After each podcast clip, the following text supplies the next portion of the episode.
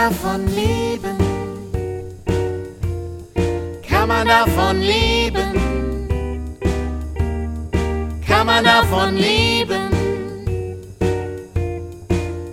Oder geht das eher nebenbei? Heidi Dai und Rock'n'Roll. Kinderliedermacherin, Beruf oder Berufung? Alles, was interessant ist rund um Kindermusik und Kinderlieder. Yeah.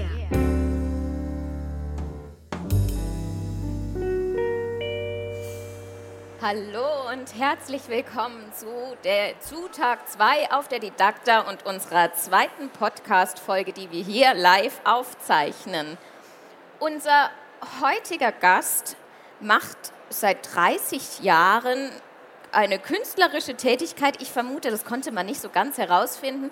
Kindermusik ist es, glaube ich, noch nicht so lange. Ähm, ich war aber erstaunt, für 30 Jahre habe ich relativ wenig über ihn gefunden. Aber das, was ich gefunden habe, das werde ich euch jetzt erzählen. Also ich glaube, er schlüpft wahnsinnig gerne in Rollen. Er verkleidet sich gerne und ähm, er gibt zum Beispiel Workshops, Fortbildungen rund um Kindermusik. Wenn er in Rollen schlüpft, dann ist er zum Beispiel Pitt, der Pirat oder Mr. Pig. Ich hoffe, ich habe dich richtig recherchiert. Herzlich willkommen, Frank Bode. Hallo, grüße euch.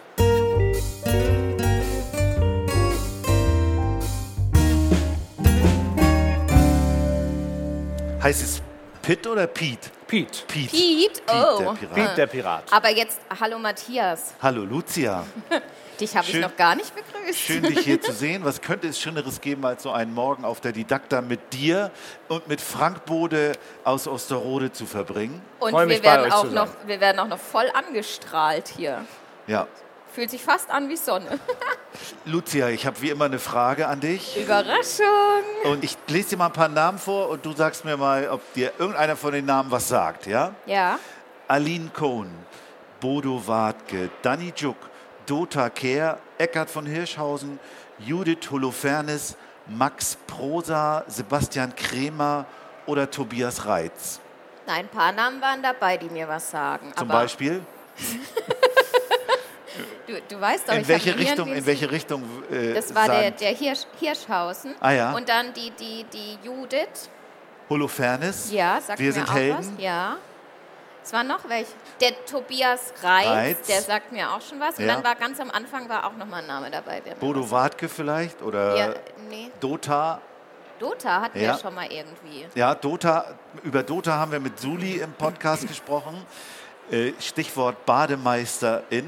Ah Die ja, hat so einen ja. tollen Song das gemacht. habe ich mir auch angehört. Die hat so einen tollen Song um dieses Thema äh, Gendern im Lied und so gemacht. Aber hier geht es um ein anderes Thema. Die alle sind AbsolventInnen der Soga-Schule. Eigentlich eine Schule, die sich um den Liedermacher Christoph Stählin gebildet hat, der Da ist ein kleiner Dreher drin, Matthias. Das heißt Sago tatsächlich. Sago. Sago, genau. Entschuldigung. Sago. Ja.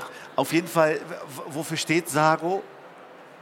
Sago ist einfach das. Äh, du hast früher in den Regalen ein äh, Glas für Zucker gehabt und eins für Mehl und du hast ein Glas gehabt, da waren kleine Gummis drin und Büroklammern und alles Mögliche und ein kleiner Flummi und noch ein Rest äh, Zucker oder Mehl aus anderen Zeiten. Aber es kam da einfach alles rein, was äh, ja, man irgendwie mal wieder brauchen kann. Gummi kann man immer mal, Büroklammer kann man immer mal gebrauchen. Dann wusste man genau, dass es in diesem Glas oder in dieser Schublade. Und ähm, oftmals stand aus, auf diesen Gläsern eben nicht Zucker oder Mehl, sondern auch Sago.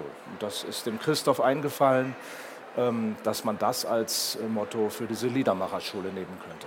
Man merkt schon, du kennst dich aus, denn auch du bist Absolvent dieser Schule. Ja, ganz großartig. Und diese ganzen Kollegen wie Bodo und wie Eckart und Judith kennenzulernen und mit ihnen zusammenzuarbeiten und sich selber noch mal so ein bisschen weiterzuentwickeln als Liedermacher ist einfach eine ganz tolle Erfahrung gewesen. Und Christoph ist ein, eine Koryphäe als Liedermacher gewesen, ist Kleinkunstpreisträger gewesen 1973, glaube ich, ein Jahr vor Hannes Wader. Die waren beide auf der Waldeck, also eine, eine, eine wirkliche Legende, die uns da unterrichtet auch, hat. Auch Preis der deutschen Schallplattenkritik äh, für das, das Einhorn, wie heißt das, hieß die Platte noch? Ja, also mehrfach Ja. wirklich Preis der Schallplattenkritik und Ein Liedermacher, der eine Nische für sich gefunden hat in seiner Zeit und der nie so berühmt geworden ist wie seine Kollegen Reinhard May oder Hannes Wader. Der aber eine ganz feine Klinge äh, schwingt mit seiner Kunst. Und sie leider nicht mehr schwingt, denn er ist vor fünf Jahren dann leider gestorben. Aber das ist dann eher eine Schule für allgemeinen Liedermacher, also nicht explizit für Kindermusik. Sowohl als auch. Ah, Es okay. bezieht sich auf alles, es ist alles möglich. Die Art zu beobachten und Dinge zu sehen ist eine kindliche. Das heißt, es geht wirklich darum, Dinge zu entdecken, wie Schattierungen, wenn wir durch die Halle hier gucken, bestimmte Schattierungen messerscharf zu beschreiben und ins kleinste Detail zu gehen und von da auf die großen Dinge des Lebens zu kommen. Das kann man ja im Kinderlied genauso. Und wie lange ist man dort dann? Das ist eine Schule, für die man wirklich sich bewerben muss und auch wirklich äh, aufgenommen wird. Oder inzwischen geht es weiter ohne Christoph mit Martin Betz und verschiedenen anderen Leuten, die diese Rolle ähm, des Unterweisens, wie es so schön nach Christoph heißt, übernommen haben. Und ähm, man bleibt dort im Grunde genommen unbegrenzt. Wenn man erstmal dabei ist, kann man zwei Jahre bleiben, drei Jahre bleiben. Es kann sein, dass die Leute selber dann irgendwann entscheiden, weiterzugehen oder andere Dinge zu tun. Oder aber auch die Gruppe sagt, du, es muss jetzt mal ein bisschen frisches Blut hier rein, jetzt guck mal, du hast jetzt genug gelernt. Wie lange bist du dabei? Ich war drei Jahre dabei und bin jetzt nicht mehr offiziell dabei, aber die Tür ist offen für alle Ex-Mitglieder. Man trifft sich regelmäßig entweder in Wasungen in Thüringen oder in Mainz, äh, nahe des Unterhauses. Äh, da gibt es sehr viele Berührungspunkte, ein ganz tolles und inzwischen sehr großes Netzwerk von großartigen Künstlern. Du bist ja auch Absolvent der Zeller Schule Ja. um Edith Jeske und Ja. Tobias Reitz, der ja hier auch äh, Teil des Sago-Projektes ist. Ja. Ähm, diese Sachen, die man da so behandelt und lernt, also Zeller Schule, das ist so eine 14-Tage-Klausur, wo man sich nur ums Textdichten auch kümmert, also ganz, ganz intensiv. Du sitzt mit zehn anderen Textdichtern zusammen aus verschiedensten Genres und äh, lernst sozusagen das Textdichten nochmal neu. Inwieweit hat dich das auch in deinem Schaffen, was die Kinderlieder angeht, beeinflusst? Es ist eigentlich unabhängig davon. Beide dieser Schulen haben mich eigentlich mehr als Liedermacher weitergebracht und geprägt.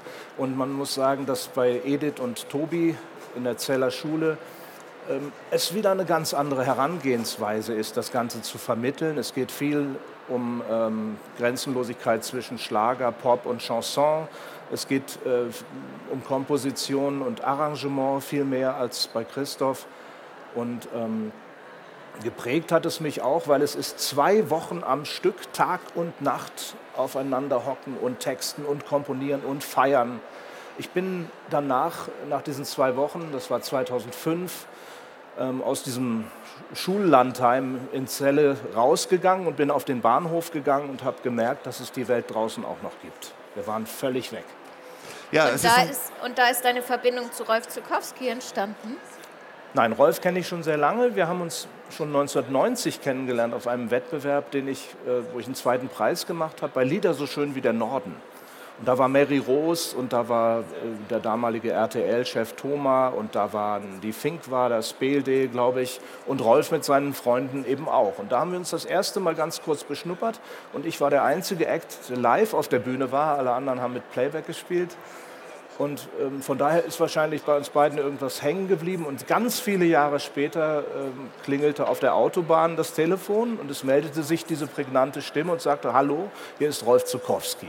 Und ich bin erst mal rechts rangefahren und ähm, dann haben wir gequatscht und dann ähm, war der Anlass dafür, dass er mir praktisch die Nachfolge eines seiner Projekte übergeben wollte, weil er sich mehr und mehr zurückzieht aus dem Showbusiness.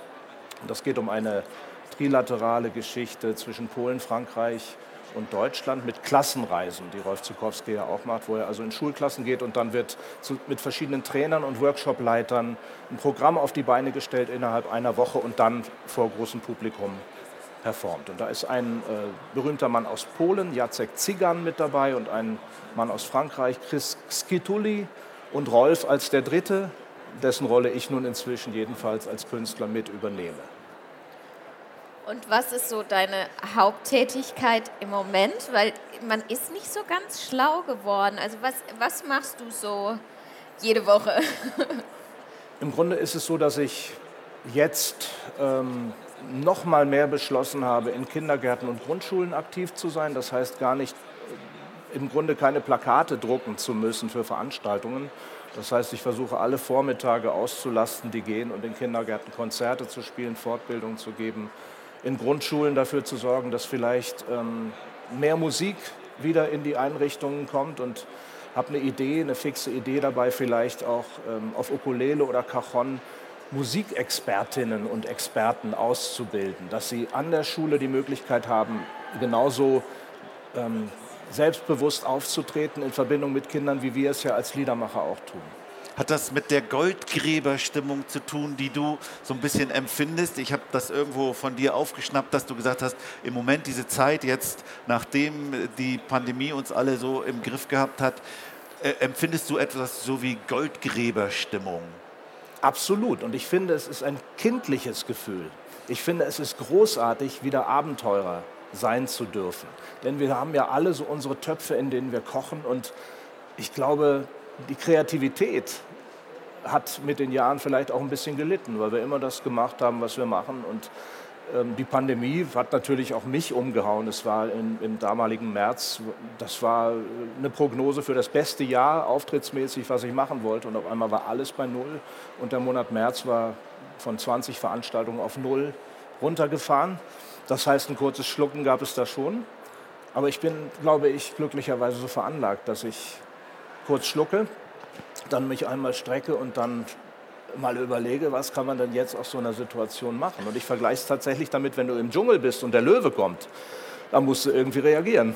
Da gibt es keine zwei Meinungen. Da, da kannst du aber nicht los. mehr schlucken. Nein, das, das, das, Aber du hast auch äh, irgendwo mal gesagt, du machst die Erfahrung von Glück an jedem Tag. Ja. Wie war das denn an dem Tag, als du erfahren hast, dass deine 20 Auftritte abgesagt worden sind? Ich glaube, ich habe mir erstmal einen Kaffee aufgesetzt. Und das war dann das der war Kaffee? Glück. Pures Glück. Man muss auch die kleinen Momente Absolut. Schätzen. Auch Wäsche aufhängen geht. Das ist immer mal ein bisschen. Man kriegt Wäsche den Kopf Wäsche aufhängen ist Wäsche Glück? aufhängen. Wäsche aufhängen. Man kriegt Echt? den Kopf frei. Also wenn du über manchmal, wenn du über irgendwelchen Rechnungen sitzt und du grübelst und denkst, wie soll das jetzt alles noch weitergehen, dann erstmal Wäsche aufhängen ist sehr entspannend. An der frischen Luft mit ein bisschen Sonne dabei. Also alles gut. Ah, also du machst Ja. dann Ablenkung. Nein, es ist keine Ablenkung, es ist intensives Erleben. Also du findest kreative Worte oder Ausdrücke dafür, wie man sich ablenken kann.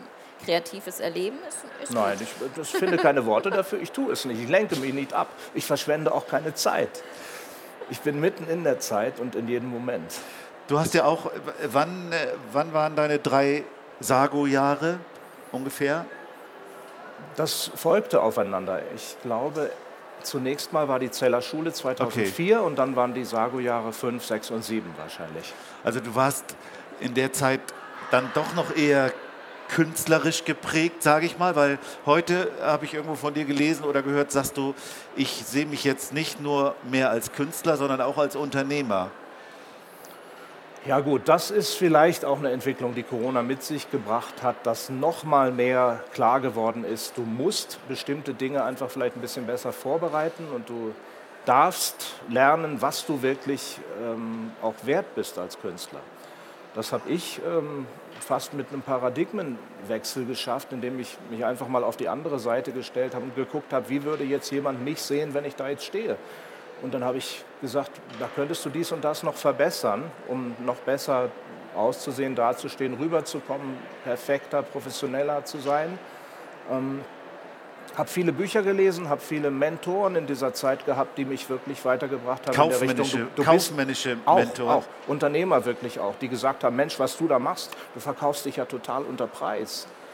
Und ich habe gesagt, das dachte ich jetzt gar nicht. Ich dachte, ich wäre eigentlich schon auf so einem Schiff, das ist Aber ist das nicht ein bisschen was, was man erstmal, sage ich mal, als Künstler, wenn du nach zwei Wochen Zelle aus der Klausur kommst, was man eigentlich total ablehnt, diese Vorstellung? Also mich haben doch immer diese, diese Coaches genervt, die, die, die sowas gesagt haben. Äh, du, du darfst dich nicht unter Wert verkaufen, du musst, äh, musst äh, wissen, wie viel du wert bist und sowas. Mich vielleicht- interessiert das bei so einem Menschen, die ich so als Künstler kennengelernt habe, Ja. wie das da funktioniert. Sich Das bleibe ich ja auch. Also ich bleibe auch Künstler, ich bleibe auch Kind, ich bleibe auch Abenteurer.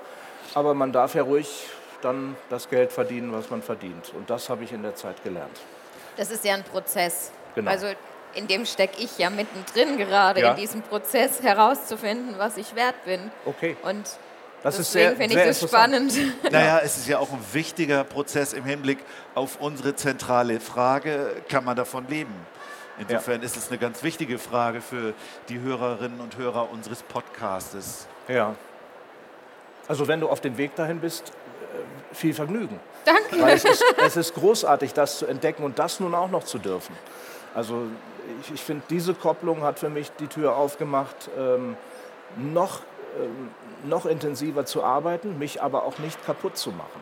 Früher habe ich mich, glaube ich, oft kaputt gemacht und abgerannt und abgehetzt, um das und dies und das auch noch zu machen. Ich habe mich mehr fokussiert, ich bin mehr dabei, noch klarer zu werden mit der Kunst, die ich verkörpere. Das heißt, es sind aber auch nicht nur die Kinderlieder nur mehr, sondern es, es ist alles mit dabei. Bloß ich komme zu manchem dann auch nicht sofort. Ich bin nach wie vor Liedermacher und Chansonnier mit viel Herzblut, habe viele Songs in Corona geschrieben, die ich sicherlich irgendwann veröffentlichen werde, die jetzt aber einfach noch nicht dran sind. ausgehen, kommen wir wieder bei uns an.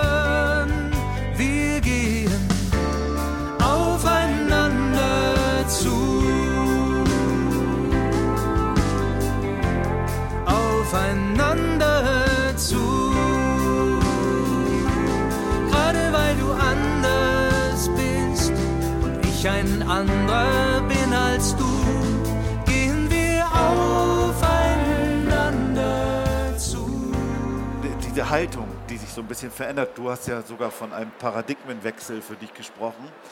Wirkt sich das dann wiederum auch auf die Songs aus, die du schreibst? Auf die Songs wirkt es sich nicht aus. Ich glaube, die Songs entstehen in den ungünstigsten Momenten, wenn man gerade nichts zu schreiben dabei hat oder was zum Aufnehmen. Ich muss es immer sofort notieren oder aufs Handy singen, die entsprechende Melodie. Aber Rolf hat gesagt im Podcast, wenn man es wieder vergisst, dann war es noch nicht die richtige Idee, dann war es noch nichts. Also Rolf hat das gesagt. Rolf hat es gesagt, ja. Na, ich habe hab die Erfahrung nicht gemacht. Ich vergesse es ja nie, weil ich es immer sofort aufzeichne. Da ging es um Autofahrten, weil er ja so gerne Songs auf Autofahrten schreibt. Ja, ich bin auch immer, ich habe es immer am Start, das Gerät. Natürlich ähm, mag es sein, dass es noch nicht die richtige ähm, Idee war, aber ist auch wiederum die Frage, für was? Vielleicht kann man es ja auch für einen Werbejingle einsetzen. Werbung machst du auch, ja? Nicht vordergründig, nein. Ich, ich, ich wollte noch auf eine Aussage von dir, die ich spannend fand, hinarbeiten. Deswegen dahin zielte meine Frage. Du hast gesagt, wenn ein Song keine Haltung hat, ist es kein guter Song. Das habe ich gesagt. Das hast du gesagt. Ich glaube nicht, dass ich das war, Matthias.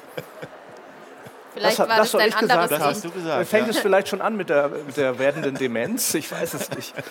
Wenn ein Song keine Haltung hat, ich glaube, das ist nicht von mir. Glaube Doch, wirklich, das, dass- das hast du in einem Interview gesagt. Ja, vielleicht wurde, äh, Das hat wurde er es so gesagt geschrieben. oder hat, wurde es geschrieben. Vielleicht wurde es du zitierst alles klar. Nee, nee, das, hat, das, das kam, also wenn man nicht, dein, nicht mit Deepfake deine Stimme nachgemacht hat, kam es aus deinem Mund. Aber Oh. es war vielleicht, hilft Okay. dir das, es war im Zusammenhang mit, du machst so ein Projekt oder hast ein Projekt gemacht in Richtung Suchtprävention, Musik macht stark, in so in Ah, einem okay. Interview äh, war das. Ah, das kann sein. Dann war es ein wirkliches Live-Interview auch. Ja. Dann habe ich den Wortlaut nicht mehr im Kopf gehabt. Ja. Vielleicht, aber natürlich stimmt es. Ähm, man muss ja dahinter stehen. Du kannst natürlich im Auftrag vielleicht Songs schreiben, auch für andere.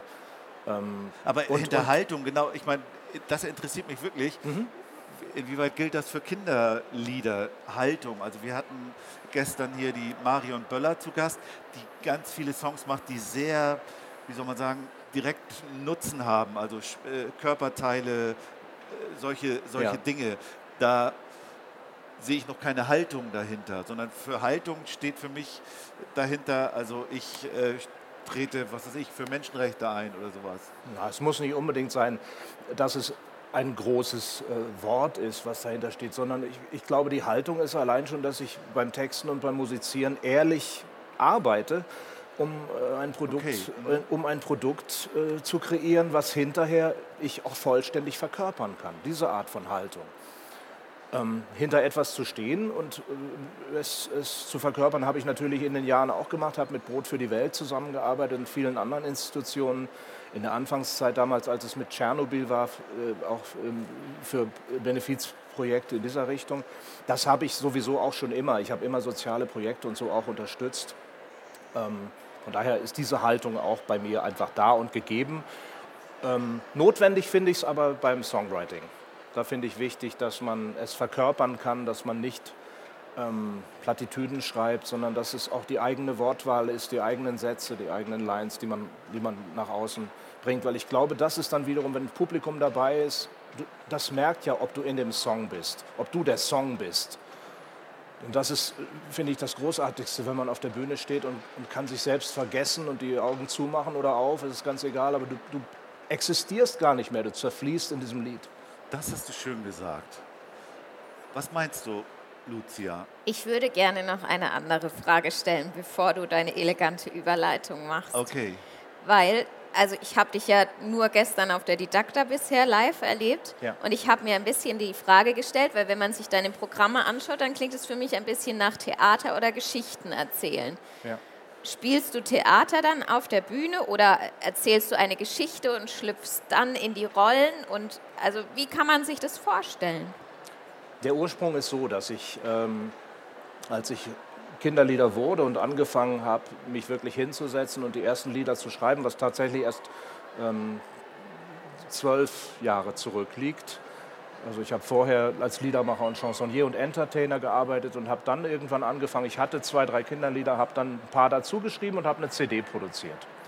Und dann war es die Frage, das sind jetzt ganz unterschiedliche Lieder, wie kriege ich das denn hin, dass ich diese Thematiken alle unter einen Hut kriege? Und dann habe ich mir überlegt, man müsste weit genug weg sein, um auf alles schauen zu können. Und dann habe ich mir einen 5 Meter breiten und 2,50 Meter hohen Halbmond kreieren lassen und sprayen lassen. Und habe dann mit Hilfe von Anders Ort aus Mönchengladbach, dem Lila Lindwurm, der dann mein Regisseur war, Herzliche Grüße. Von mir auch. auch. schon Gast hier im Podcast. Das mache ich und ebenfalls, wenn ihr euch früher hört und seht.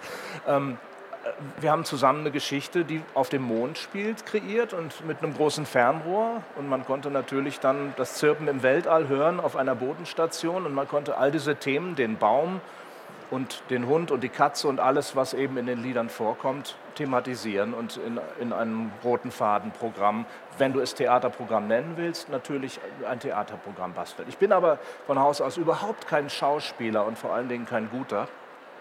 Aber ich habe mir im Kinderbereich erlaubt, dann in Rollen zu schlüpfen und in dem Fall in die Rolle von Pippo, dem Abenteurer, der eine Latzhose anhat und einen Hut, Schlapphut aufhat, am Anfang noch mit einer Schlafmütze reinkommt und gähnt und sagt, wo bin ich denn jetzt hier gelandet?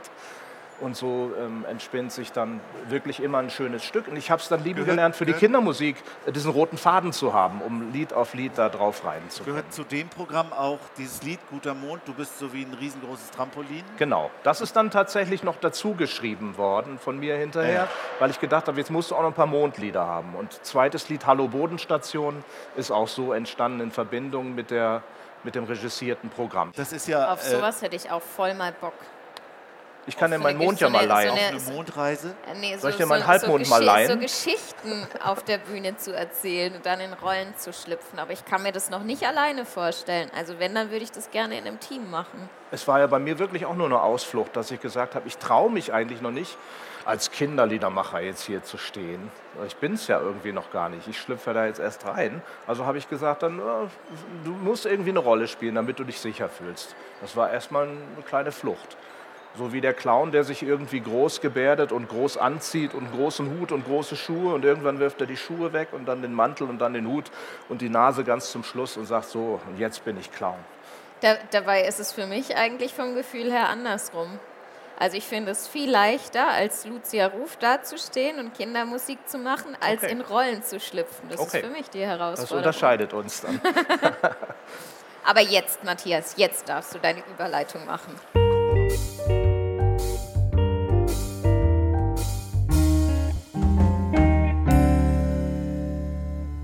Gucken uns mal an, wo das alles herkommt und werfen einen Blick auf die Lebenslieder von Frank. Und Frank, du fängst an mit einem Urklassiker, ein Traditional. Die Gedanken sind frei. Ja. Was bedeutet dir dieses Lied? Ihr habt mich gefragt, ich sollte fünf Lieder auswählen und das kam als erstes. Und warum kam es als erstes? Ich habe ähm, bei meinem Vater in der Skiffle-Band, Ende der 70er Jahre. Er spielte Waschbrett und saß genauso wie ich jetzt auf einem Hocker oder auf einem Stuhl und das Waschbrett vor sich gehabt. Und dann hat er irgendwann das Waschbrett kurz zur Seite getan und hat mich auf den Schoß genommen und das Mikrofon vor die Nase und hat gesagt, jetzt singst du mal mit. Und das Lied, was sie gesungen haben, war Die Gedanken sind frei. Und das Lustige daran war, dass ich ähm, ins Mikrofon gekräht habe, es bleibe dabei, die Schranken sind frei. Und alle haben gelacht. Und ich habe nicht gewusst, warum die jetzt alle lachen. Diese Erinnerung habe ich mit dem Lied. Das war sozusagen die Geburt des äh, Liedersängers, noch bevor er sich überlegt hat, ob er in Rollen schlüpft oder nicht. die Gedanken genau. gibt es da. Es gibt ja von diesem Song eine Fülle von Versionen. Wir Ja. spielen die ja dann immer ein mit einem kurzen Ausschnitt. Gibt es da von dir eine bevorzugte Version? Nein, ich habe das, ich habe, glaube ich, auch noch nie eine Version gehört. Ach so. Ich habe immer nur äh, dieses Lied von meinem Vater in Erinnerung und habe das so gelernt und habe irgendwann die ersten Griffe auf der Gitarre gehabt und dann war es auch dabei. Wir haben äh, unlängst äh, eine CD produziert mit Liedern zu diesem ganzen Friedensthema, was uns ja jetzt auch in den letzten Monaten bewegt hat. Und da habe ich auch eine Aufnahme von Die Gedanken sind frei zu Ah, beigesteuert. schön. Mal gucken. Nena hat auch eine gesungen. Ja, Du darfst noch ein bisschen überlegen. Ganz kurz. Und jetzt musst du dich entscheiden, welche du nimmst. Welche ich nehme? Ja, Ja, aber das verrate ich nicht. okay. Die Gedanken sind frei, wer kann sie erraten? Sie ziehen vorbei wie nächtliche Schatten. Kein Mensch kann sie wissen, kein Jäger erschießen, es bleibet dabei. Die Gedanken sind frei, die Gedanken sind frei. Dann vermute ich mal, hast du angefangen, Gitarre zu lernen und hast die Hits von Simon Garfunkel nachgespielt. Denn das zweite Lied auf deiner Lebensliederliste ist Der Boxer, The Boxer von Simon Ja. Garfunkel. mit einem Intro, was ich für unspielbar hielt. Da habe ich dann immer von geträumt und dann habe ich gedacht, das musst du irgendwann mal können. Und als ich das dann konnte, dachte ich, jetzt bist du ein fertiger Gitarrist. The Boxer, Simon Garfunkel. Damals auch dann tatsächlich mit den Kollegen in der Band meines Vaters noch, mit denen ich später auch Musik gemacht habe, mit zwei Gitarren und wirklich schön arrangiert, auch mit Conga und so. War dein, Vater Original denn, war dein Vater denn Profimusiker? Nein, er- Amateurmusiker, aber ganz viele Jahre, seit Ende der, fast Ende der 50er Jahre hat er schon so. Musik gemacht, ähm, in der Folkband und in der Skiffle-Band dann später. Und immer Waschbrett oder Percussion? Nein, Waschbrett und dann Percussion, Ja. Conga, Bongos, alles was so, alle Töpfe, wo man so draufhauen kann. Und wa- was hat er sonst gemacht? Ist Maschinenbauer gewesen. Aber hat einen Job gehabt, der ihm überhaupt nicht gefallen hat. Und es war für mich prägend, weil das hat mich dahin geführt, wo ich jetzt bin. Ich wollte genau das nicht. Ich wollte wirklich einen Job haben, den ich gerne mache und wo ich nicht morgens um fünf aufstehe und ähm, aufs Ende des Tages warte und aufs Wochenende und auf die Rente. Und es ist dir geglückt. Das war bei ihm leider so. Und es ist dir ähm, geglückt, oder? Ja, das ist mir geglückt soweit. Ja. Und hat er, hat er äh, lebt dein Vater noch? Ja. ja? Ist Macht, er, 81 jetzt. macht er immer noch Musik? Wir haben zuletzt auf der Taufe meines Kindes zusammen Die Gedanken sind frei gesungen. Ah, sehr schön. Ja, dann grüßen wir auch mal von hier aus deinen Vater, falls er Ja, diesen Podcast hört. Ich grüße ihn. Und zwar mit dem Lied The Boxer.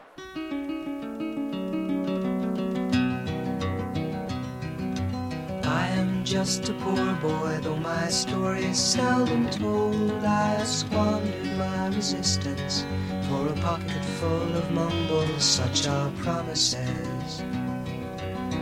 All lies and jest, still a man hears what he wants to hear and disregards the rest.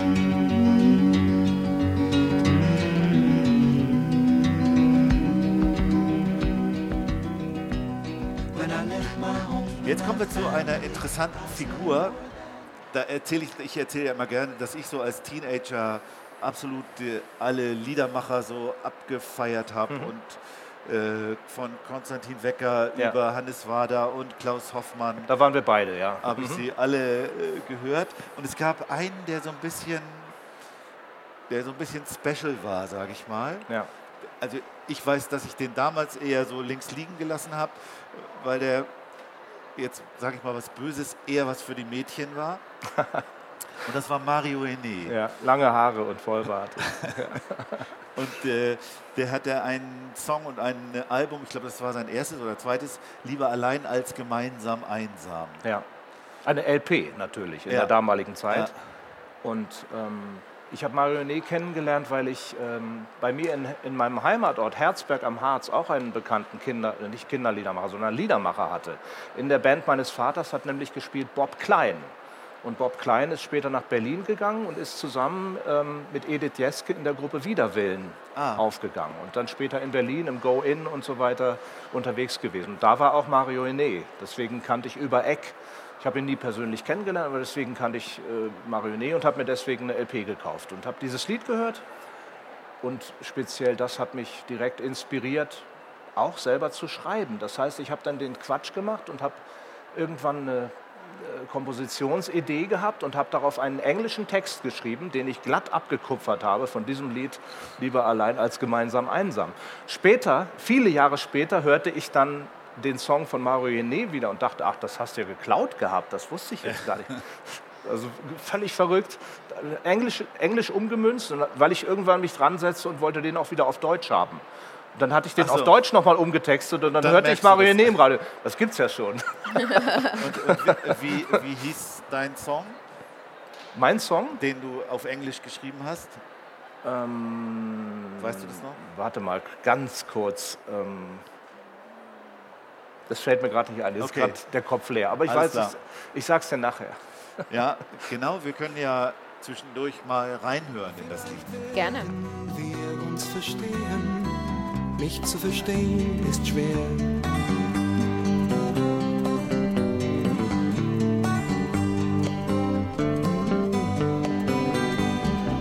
Einsamkeit ist der Preis meiner Freiheit. Ich möchte sie trotzdem nicht verlieren. Lieber allein als gemeinsam einsam, vor Zufriedenheit zu frieren. Und dann wurdest du zum Outlaw und Cowboy, denn dann hast du Desperado gehört. Desperado, eigentlich ein Song von den Eagles, aber du hast auch noch äh, eine weitere Version präferiert von Inca und Hamilton. Ja. Es gab im Fernsehen ein Festival auf ZDF äh, und da habe ich Inca und Hamilton mit diesem Song gesehen. Ähm, Hillary Hamilton und David Inca. Überhaupt nicht berühmt, überhaupt nicht bekannt, aber in der damaligen Zeit, die ja auch noch Rockpalast und diese ganzen Sendungen hatte und uns die Live-Musik noch näher gebracht hat, war das total beeindruckend für mich. Und ich kannte den Song vorher nicht. Ich kannte den nicht von Eagles, aber der Gesang von ähm, den beiden hat mich dann derart fasziniert, dass es mich bis heute begleitet. Und natürlich ähm, bin ich mit den Jahren dann auch mit den Eagles vertraut geworden und das ist genau meine Musikrichtung. Ich komme eben aus Folk und Country und ähm, aus, aus dieser Schublade. Deswegen. Und die, die Ballade selbst ähm, hat ja relativ wenig mit einem Outlaw zu tun, sondern mehr damit, dass du vielleicht ähm, immer noch denkst, nach dem, nach dem nächsten Hügel wird alles noch schöner, speziell bei der Suche nach der großen Liebe. Na, das würde ja auch wieder zu, des, zu deiner Aussage mit dem Glück passen. Ja. Hinter dem nächsten Hügel ist auch wieder zumindest etwas Glück zu finden. Ja. Wobei ähm, diese, ähm, diese Denke, tja, also da bin ich tatsächlich immer noch ein bisschen am Hadern. Ich bin mir nicht sicher geworden, ähm, ob ich meine große Liebe schon kennengelernt habe oder ob sie noch kommt. Okay. Du kannst ja beim Wäscheaufhängen im Glück Das darüber wird beim nachdenken. Wäscheaufkommen aufhängen einfach so gehen, genau. Genau, da legst du dir dann nochmal Inca und Hamilton auf, wie wir es jetzt hier hören. Ja. Desperado. Why don't you come to your senses? You've been out riding fences for so long now. Oh, you're a hard one, but I know that you got your reasons. These things that are pleasing you will hurt you somehow. Draw the queen of diamonds, boy. She'll beat you if she's able. You know the queen of hearts was always your best bet. Now it seems to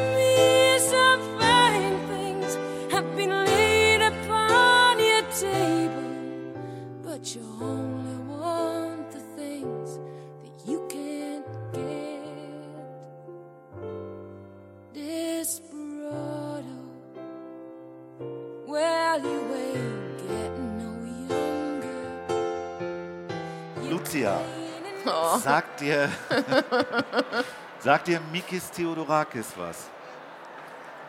Ehrliche Antwort Ja. oder soll ich mogeln? Nö. Nö.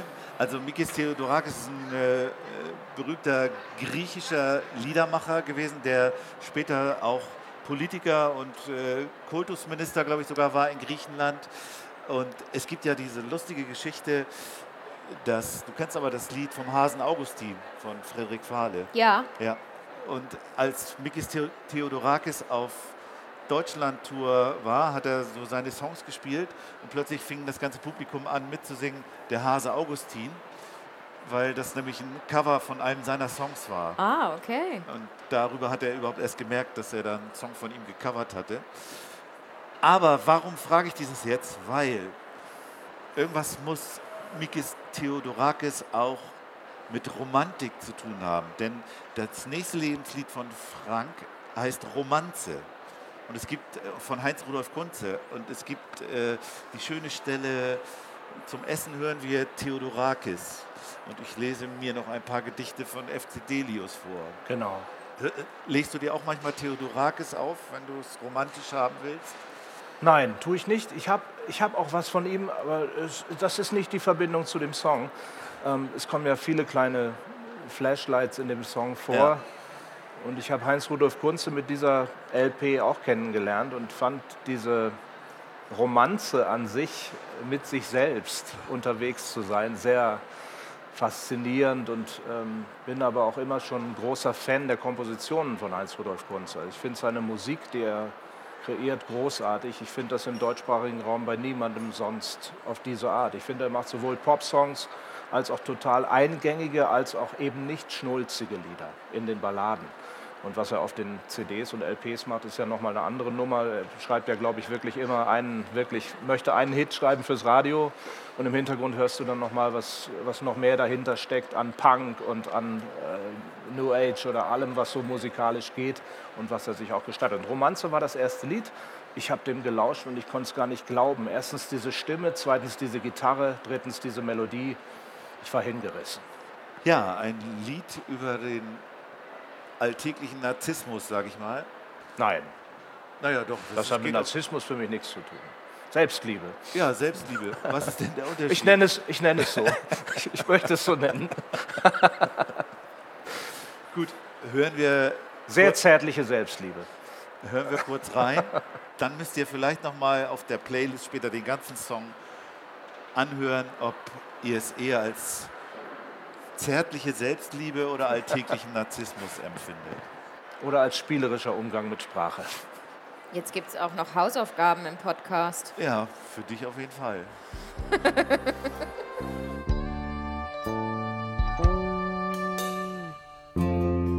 Zu Hause hören wir Theodorakis bei Kerzenlicht. Noch zwei Gedichte von FC Delius vor. Dann streichle ich mich sanft und schließlich schlafe ich mit mir.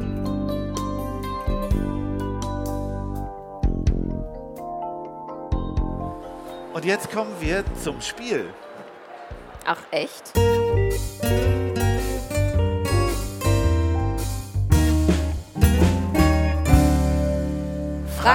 Wird jetzt es wird spannend, Frank. Du darfst kreativ werden, oder? Lassen wir das dürfen? Du musst kreativ werden.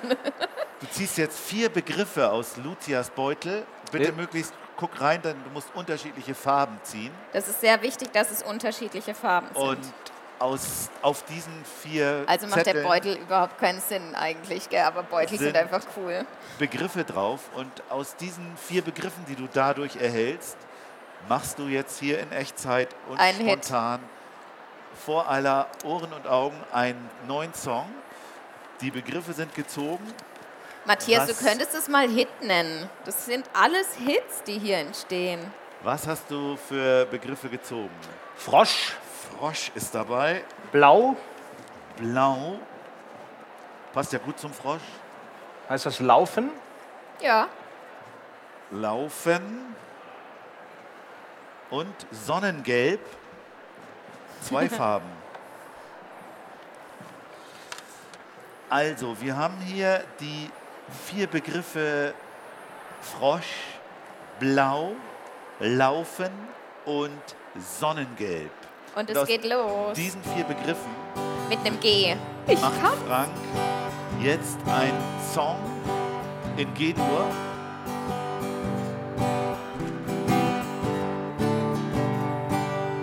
Ein Frosch lief durch die Sonne, die Sonne war ganz blau. Oder war sie sonnengelb? Ich weiß nicht mehr genau.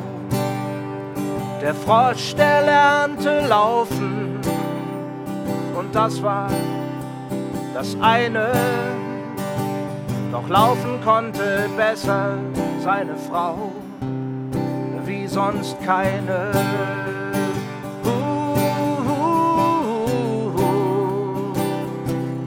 Sonnenblau.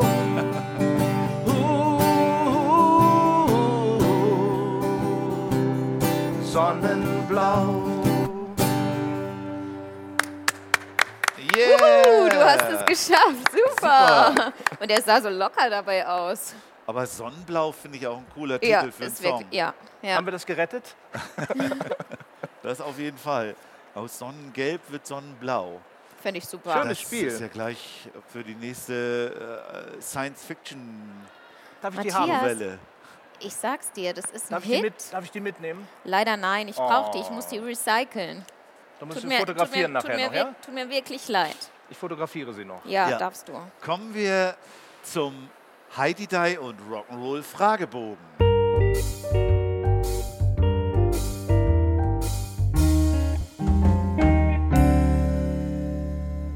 Lucia, ich habe eine Idee. Was wäre denn daran so furchtbar, wenn ich heute mal anfangen würde? Weißt du was? Eigentlich, eigentlich zieht der Gag überhaupt nicht, weil den finden nur wir beide, glaube ich, lustig. Aber natürlich, natürlich darfst du anfangen. Klar, logisch. Irgendwas müssen wir doch auch mal lustig finden, wenn das Leben so hart ist. Frank, was war dein erstes selbstgeschriebenes Kinderlied? Augen zu. Das ist ein, ein Schlaflied gewesen und äh, das habe ich morgens nach einer durchzechten Nacht innerhalb von fünf Minuten geschrieben, Komposition und Text. Ist das auf viele Hände oder ist Genau, das so viele Hände drauf als letztes. Mach die Augen zu und schlaf, mein Kind. Träum dich dahin, wo die Pusteblumen sind. Und dann puste alle Pusteblumenfelder leer. Mach die Augen zu und schlaf, mein Kind. Träum dich dahin, wo die Pusteblumen sind. Was erwartest du dir vom Kinderliedkongress im Oktober in Hamburg? Vom 27. bis 29. Oktober. Machen wir es ganz genau. Naja, natürlich liebe Freunde wieder treffen und äh, das ist für mich immer das Wichtigste. Ähm, ein Konzept dahinter zu haben, was- will ich jetzt mit diesem Kongress oder was bringt es mir hinterher, das mache ich mir eigentlich nie, sondern ich lasse mir eigentlich ein, was wird da passieren. Ich genieße es einfach, andere Meinungen zu hören, wieder mal andere äh, Gesichter zu sehen, äh, Stimmen zu hören zu Themen, die in meinem eigenen Kopf ja auch immer kreisen, aber auch mal einfach von anderen zu hören, wie sie es sehen. Du bekommst 100.000 Euro. Mhm. Was würdest du damit machen? Ich würde sofort ähm, meine Karriere richtig groß gestalten und zwar von hinten gedacht. Ähm, eine neue Homepage, äh, zwei Busse, die ich beschriften lasse, durch die Gegend fahre damit. Ich habe genug Ideen, Produktionen zu machen, mehrere CDs, äh, eine Liedermacher-CD, eine Kinderliedermacher-CD, zehn Bücher zu schreiben und zu veröffentlichen, die ich schon vorbereitet habe. Äh, Grenzenlos. Ich habe keine und ich würde nicht damit in Urlaub fahren. Ich würde Urlaub machen, während ich das alles tue. Über welches Thema, das du noch nicht bearbeitet hast, würdest du gerne mal ein Lied schreiben? Da ist mein Kopf sehr leer. Thema, was ich noch nicht bearbeitet habe, wo ich ein Lied schreibe. Ich schreibe eigentlich Lieder nicht auf diese Art. Ich suche mir keine Themen.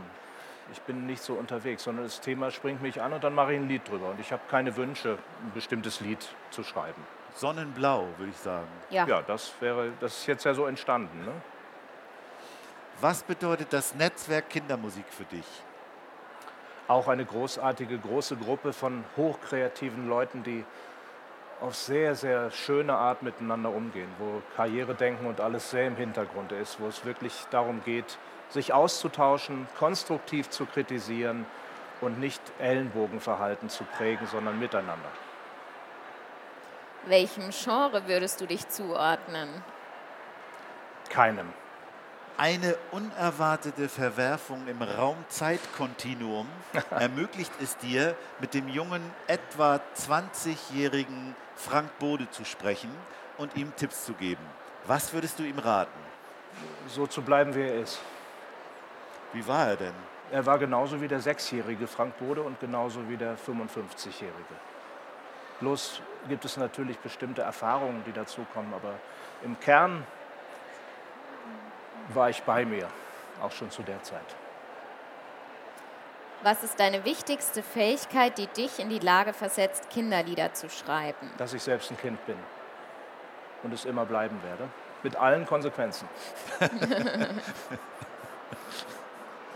Das verträgt sich mit dem Unternehmertum. Ja, das Es gibt ist so ja auch um- nur Spielen. Stimmt, du hast recht. Du bist mit einer Zeitmaschine in die Vergangenheit gereist, denn du bist eingeladen zur Party bei den Cashs. Es sind viele Größen aus der Popwelt dort, unter anderem Simon Garfunkel, Mario Ene, Eagles, Inca and Hamilton, Heinz Rudolf Kunze. Im Hause Cash ist es üblich, sich als Neuling mit einem Lied den Eintritt zu verdienen. Vor dem gemeinsamen Essen bittet Johnny Cash dich deshalb, eines deiner Lieder vorzutragen. Welches spielst du? Eins meiner selbstgeschriebenen Ja. Lieder. Das ist ein Lied, das heißt Nie mehr ganz nach Haus. Nie mehr ganz nach Haus Mhm.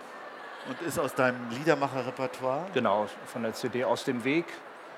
Und es behandelt ähm, eigentlich die Kleinstadt, aus der ich komme und ähm, die ich verlasse. Und mit der Erkenntnis dahinter, dass ich nie mehr dahin zurückkommen werde, wie diese Stadt und wie die Leute waren, als ich klein war oder als ich jung war. Also es, trotzdem, äh, es ist ein Abschiedslied, aber trotzdem geht man ja immer wieder in die Heimat zurück. Man ist nur manchmal erschrocken darüber, was sich verändert hat, zum Unguten. Du sitzt in einer Talkshow und wirst gefragt, Kinderlieder, kann man davon leben? Was antwortest du? Ich sage, wenn ich jetzt auf dem Zahnarztstuhl sitze und der Mann ackert da an mir rum, den würde ich das Gleiche fragen. Machen Sie das beruflich? Kann man davon leben? Es hat noch nie jemand geantwortet.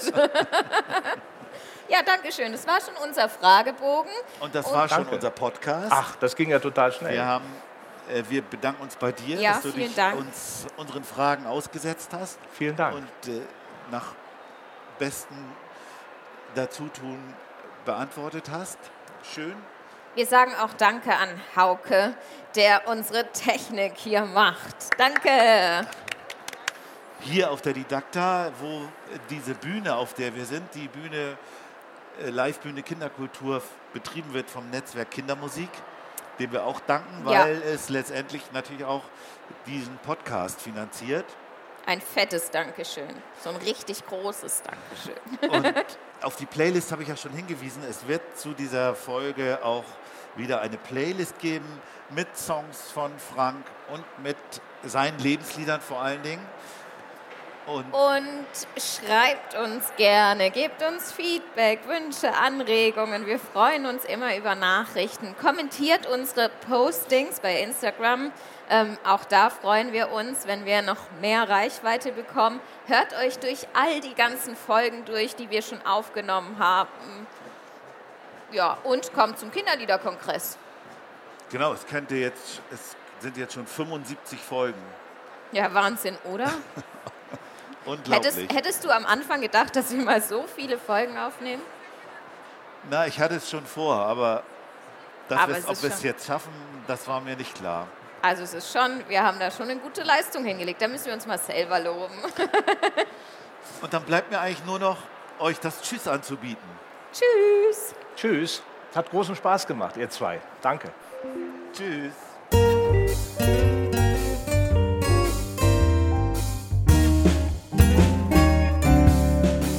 Kann man davon leben? Kann man davon leben? Kann man davon leben? Oder geht das eher nebenbei?